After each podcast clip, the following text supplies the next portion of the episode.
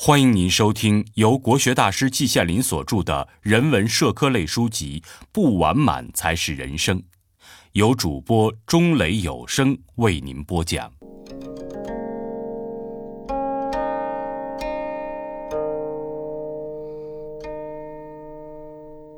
谈老，写作于一九八五年六月十七日。偶读白香山的诗，读到一首《咏老赠孟德》，觉得很有意思，先把诗抄在下边。与君俱老矣，自问老何如？眼色夜先卧，头拥朝未梳。有时扶杖出，近日闭门居。懒照新磨镜，休看小字书。情于故人重，寄共少年书。唯是闲谈性，相逢尚有余。老是人生中一件大事，佛家讲生老病死，可见其地位之重要。但是对待老的态度，各个时代的人却是很不相同的。白香山是唐代人。他在这一首诗中所表现出来的态度，我觉得还过得去。他是心平气和的，没有叹老皆贫，没有见白发而心惊，睹颓颜而伤心。这在当时说已经是颇为难得的了。但是啊，这其中也多少有一些消极的东西。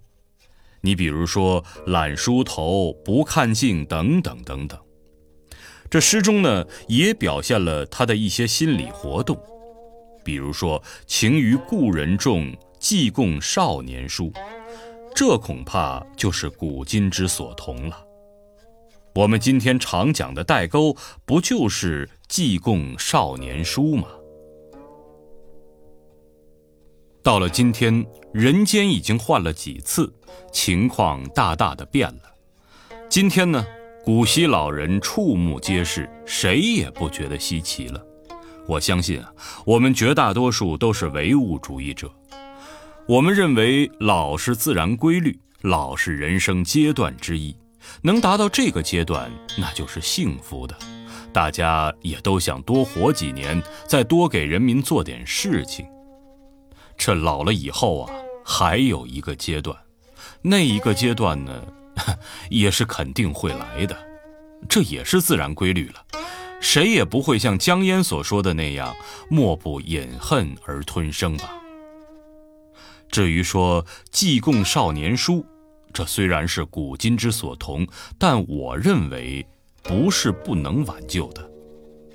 今天我们的老人还有年轻人，在我们的思想中的封建的陈旧的东西，恐怕也应该是越来越少了吧。我们老人并不认为自己一贯正确，永远正确，或者说嘴上无毛，办事不牢。我们承认自己阅历多，经验富，但也承认精力衰，容易保守。年轻人虽然阅历浅，经验少，但是他们精力充沛，最少保守思想。将来的天下，那毕竟是他们的。我们老年和青年，我相信只要双方都愿意，是谈得来的。济供少年书就会变成济供少年秘了。这一句可能平仄不太协调吧。季羡林，一九八五年六月十七日。